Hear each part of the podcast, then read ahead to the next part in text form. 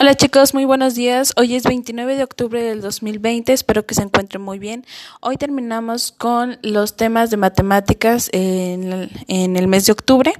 Este tema se llama juntar o separar, como lo hemos estado trabajando. Primero estuvimos con la parte de juntar, ahora nos toca separar. Separar pues es retirar una parte de una colección con la que se obtiene una nueva colección.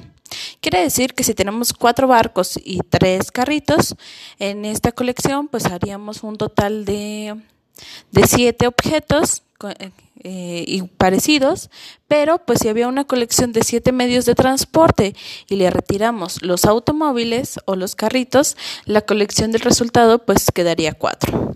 Entonces, esta forma es la que vamos a estar separando. Y, por ejemplo, si tenemos cinco manzanas y tres peras y quitamos las manzanas, pues solo nos quedarían las tres peras. Quiere decir que entonces vamos a estar realizando de esa manera la actividad en, en nuestro cuadernillo. Van a ustedes encontrar un pequeño sobre en su cuadernillo de trabajo y en este viene una figura al frente.